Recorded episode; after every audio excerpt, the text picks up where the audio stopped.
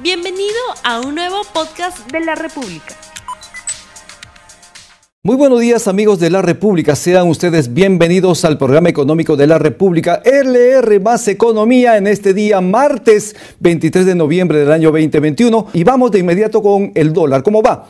El dólar paralelo compra 3 soles 99, venta 4 soles 03 y en el mercado bancario la compra es 4 soles 03 y la venta de 4.12.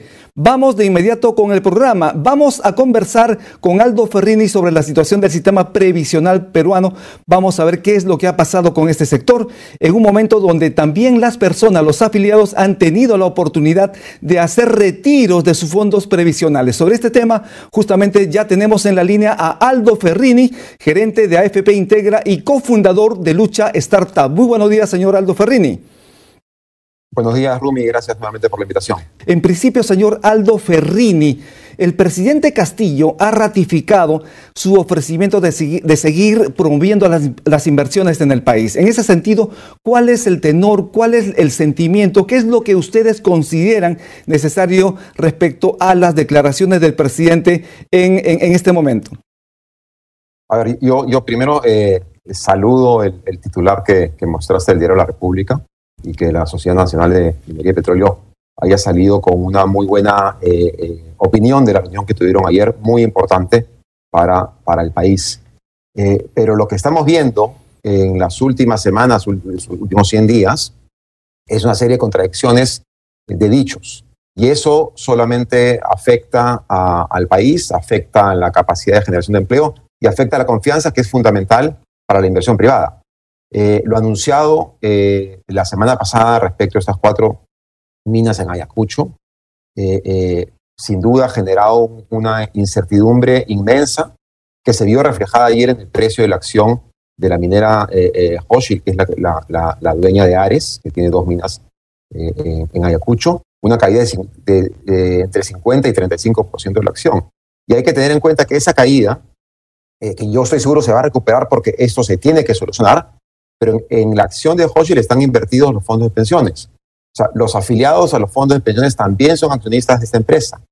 Eh, y eh, nosotros en Integra solamente una, tenemos una inversión de 150 millones de soles en Hochschild que ayer se vio eh, afectada. Y nosotros hacemos un análisis muy exhaustivo, muy profundo respecto no solamente a la capacidad financiera que tiene esa mina, sino también a los estándares sociales, ambientales y de gobernanza corporativa.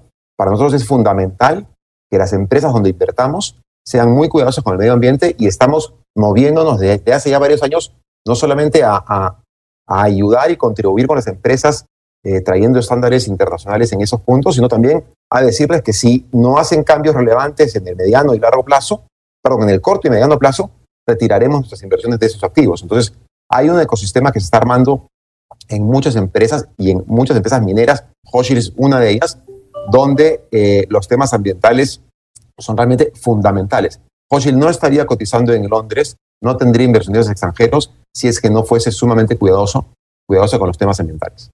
Sin embargo, se trata de eh, eh, producción minera que justamente está terminando porque esos proyectos ya están finalizando y lo que se hace es un proceso de cierre de minas, de tal manera que haya un cuidado adecuado del medio ambiente y también haya protección de las comunidades de la zona. En ese sentido, ¿no le parece a usted interesante este inicio del diálogo entre las comunidades, el gobierno y las empresas mineras con la finalidad de que haya un ciclo ordenado de cierre de minas? A ver, yo no soy un experto en ese detalle, pero lo que sí sabemos desde, cómo invertimos nosotros es que todas las minas, minas que piden un permiso tienen obligatoriamente que tener un plan de cierre. ¿Por qué? Para que justamente si no encuentran más betas, ese plan de cierre se ejecute y se minimice el efecto ambiental que puede haberse generado al eh, eh, explotar el mineral. Entonces, lo que tú estás haciendo es, mientras tú trabajas la mina, guardas una cantidad de dinero para arreglar y dejar la mina de la mejor manera posible y que no pase lo que ha sucedido con minas en el pasado, que se iba a la mina y dejaba el socavón, dejaba el hueco, dejaba la contaminación. Entonces, que exista un plan de cierre no quiere decir que se va a cerrar. Tienes que tener un plan de cierre porque si no, no serías responsable al abrir la mina. Es como que tú hagas una pista, eh, eh, hagas tres huecos para arreglarla y no tengas tu plan de cómo terminar y cómo arreglar la pista. Cuando sea pal entra y arregla eh, cañerías, tiene que tener un plan de refacción de la pista para dejarlo tal cual lo encontró. Lo mismo pasa con la mina. Es obligatorio tener un plan de cierre. Entonces, el hecho de que tenga un plan de cierre no quiere decir que esté planeado cerrarse. Así funciona el modelo de mina en el Perú y en el mundo. Así es. De otro lado, sí, malentendiendo este concepto. Sí, sí. De otro lado, eh, quería conocer cuál es la situación del sistema previsional privado en el país. ¿Cómo les fue al sistema privado? ¿Cómo le fue a los fondos de pensiones? A ver, ha sido un, año muy eh, movido, eh, sobre todo por las elecciones en el Perú. Pero a pesar de eso, los resultados de los fondos son bastante buenos, por lo menos en dos de los tres fondos. El fondo 3, que es el fondo más agresivo, el fondo que está más invertido en, acciones, está a la fecha eh, alrededor de 19% de rentabilidad. Un año realmente muy bueno para los empleados del fondo 3.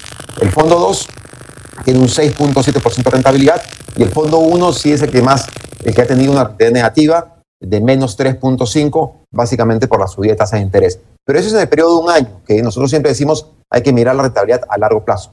Si no vamos a un periodo un poco más eh, eh, razonable para medir el performance de los fondos, eh, encontramos que el fondo 1 en periodo de tres años tiene una rentabilidad de 6%, el fondo 2 de 9.6% y el fondo 3 de 10.9% en un periodo de tres años. O sea, tenemos un ciclo que ha sido bastante bueno para los afiliados.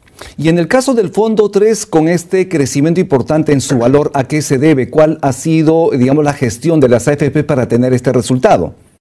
Yo creo que han, habido dos factores eh, que han sumado mucho y un factor que incluso ha restado. Los dos factores que han sumado es que las inversiones que se han tenido en el extranjero eh, eh, han caminado muy bien. los retornos en mercados como el americano, europeo y asiáticos han sido muy buenos y también ayudado por el dólar. El otro factor importante es que tenemos una posición muy interesante en activos alternativos. Esos son, inversiones que no cotizan en bolsa, que son más ilíquidas pero que están muy alineados con el largo plazo de los fondos y que también han tenido un resultado muy positivo. Y el que ha restado al fondo 3 ha sido la inversión en la bolsa peruana, que por el año que todos conocemos no ha tenido un performance o unos resultados similares a lo que hemos visto en eh, economías más desarrolladas del mundo. Y en el caso del fondo 1, donde hay un resultado negativo de menos 3% que usted ha señalado, ¿a qué se debe? ¿Es fundamentalmente por las inversiones en el mercado local? son dos factores. Uno es un fondo que está más invertido en, el Perú porque tiene que estar más invertido en soles, dado que se acerca la edad de jubilación y hay que entregar los fondos o la pensión en soles. Y dos, muy importantes, son la, eh, la subida de las tasas de interés. En el mundo ha habido una subida de tasas de interés, en el Perú ha habido una subida de tasas de interés por una mayor percepción de riesgo y hacer un fondo que está más invertido en renta fija, una subida de tasas de interés genera una caída del precio y eso es lo que ha afectado eh, eh, este año al fondo, al fondo 1. Pero como decía también, si miramos un periodo de tres años para un fondo como el 1, que es de un perfil de riesgo muy acotado, eh, un 6% de retorno es bastante bueno.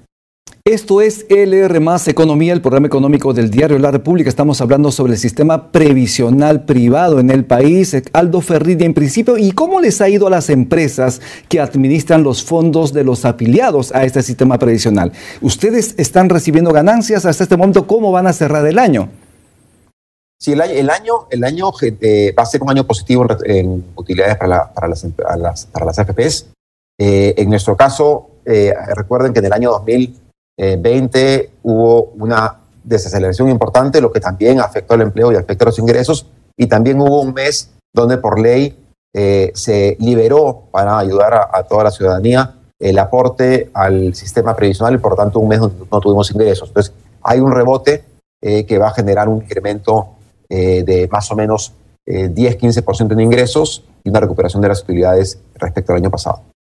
De otro lado, en algún momento se dijo que con el retiro de los 17.600 soles para los afiliados de los fondos de pensiones habría una situación catastrófica para el sistema privado de pensiones. ¿Esto es así? ¿Qué ha pasado luego de este retiro de estos, fondos previsionales en las cuentas individuales de capitalización? A ver, eh, es cierto, a ver, no es cierto que hayamos dicho que va a tener un impacto durísimo para las AFPs. El impacto muy duro es para los clientes, para los afiliados, porque había un retiro de 66.500 millones de soles de las cuentas individuales. Es decir, el ahorro individual que uno construye para la pensión se ha eh, disminuido aproximadamente en un tercio. Y esto lo tenemos que reconstruir, tenemos que ver cómo como sociedad reformamos el sistema, mejoramos el sistema para que las pensiones en 10, 5, 10, 15 años sean mejores de lo que se piensa que va a ser hoy día, dado estos retiros. Entonces, sí es fundamental recuperar el sistema, el sistema eh, eh, privado es el que ha tenido los, los retiros, y buscar esta eh, integralidad entre el sistema de la ONP, el sistema privado, pensión 65, para tener un sistema previsional mucho más sólido que ¿Y cuántas personas de mejores pensiones. ¿Y cuántas personas ya han retirado ese dinero, esos 17.600 soles y si ya terminó este proceso? Sí, el proceso terminó hace eh, más o menos un mes, ya no hay eh, posibilidad de, retirar.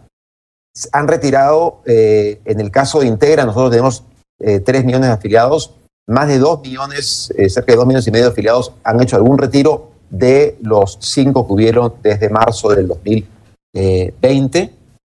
nosotros hemos entregado más de, más de 22 mil millones de soles, ¿no? Y tenemos un grupo importante de afiliados que han visto reducido su fondo a montos cercanos a cero. Eh, los que son jóvenes todavía van a tener oportunidad para recuperar la pensión y generar eh, eh, una pensión adecuada, pero los que están más cercanos a la edad de jubilación, lamentablemente, van a tener que o seguir trabajando un poco más o ver de qué manera compensan el monto retirado para superar la crisis que todos hemos vivido. ¿Y cuántas personas aproximadamente tendrían sus fondos en cero y con esto obviamente es un serio riesgo para su futuro? Sí, en el caso de Integra, no tengo la información del resto de FPs, eh, tenemos aproximadamente un millón de clientes con fondos cercanos a cero. Pero como decía, este millón tenemos que separarlo por grupos de edades, porque sí se puede hacer mucho con aquellos afiliados que tienen entre 25 y 40 años, podemos trabajar para reconstruir el fondo los que tienen por encima de 40 años pueden seguir aportando. Recuerda que cuando tienes 40 todavía te quedan 25 años para aportar, pero sin duda se va a tener que eh, ver eh, otros mecanismos de ahorro, implementar otros mecanismos de ahorro para llegar a una pensión adecuada a los 65 años. Y se está dando el caso de aquellas personas que han retirado el dinero y lo están volviendo a depositar en una cuenta especial de las AFPs con la finalidad de ganar una mayor rentabilidad. ¿En qué caso se da y si hay libre disponibilidad de ese dinero? Así es, hay un grupo, eh, no mayor, pero un grupo eh, eh, importante de gente que al momento de hacer el retiro de, los, de las cuatro UITs, en lugar de gastar el dinero o llevárselo a otra entidad o a otra inversión, lo dejó en el aporte voluntario en la FP. Y una vez que entre en el aporte voluntario en la FP, ese dinero es de libre disponibilidad cuando uno lo, lo necesite, pero es un, es un dinero que está rindiendo exactamente igual que lo que rinde la FP. Por lo tanto, alguien que sacó, que iba a sacar su dinero en enero, marzo de este año y lo dejó en la FP, se benefició con este, en el fondo 3, por ejemplo, 19% eh, de rentabilidad. En este caso es de una manera voluntaria y obviamente hay posibilidades de rentabilidad porque las personas obviamente deben saber que si tienen dinero, ese dinero tiene que ganar dinero. Y si el sistema privado de pensiones les está ofreciendo esa rentabilidad, ¿podrían pensarlo también para revertir esos retiros que han hecho? Así es, hay, hay eh, el mecanismo de ahorro voluntario. Nosotros en Integra, eh, todas las AFP tenemos el ahorro voluntario con fin previsional y sin fin previsional. El sin fin previsional es libre, uno puede eh, poner el dinero y sacarlo cuando quiera. El con fin previsional, el monto que pone se queda hasta la edad de jubilación. En el caso de Integra, nosotros desde enero de este año anunciamos que para los fondos con fin previsional no íbamos a cobrar comisión por los próximos tres años. Entonces, cualquier persona que quiere poner o reconstruir su dinero con un fin previsional va a tener cero comisión. Ya pasó un año aproximadamente, aproximadamente por los próximos eh, dos años y eso lo estamos haciendo para incentivar a aquellas personas que tuvieron que sacar el dinero y que ahora por alguna razón u otra tienen eh, capacidad de ahorro, puedan eh, reconstruir su fondo y pensar un poquito también a largo plazo. De otro lado, ya el directorio del Banco Central de Reserva ya está completo. Tenemos a Julio Velarde como presidente y hay ya los nuevos directores en ese justamente directorio. ¿Esto ya de alguna manera tranquiliza a los mercados? ¿Cree usted también que las expectativas empresariales pasarán con mayor amplitud al lado positivo como lo ha señalado Julio Velarde?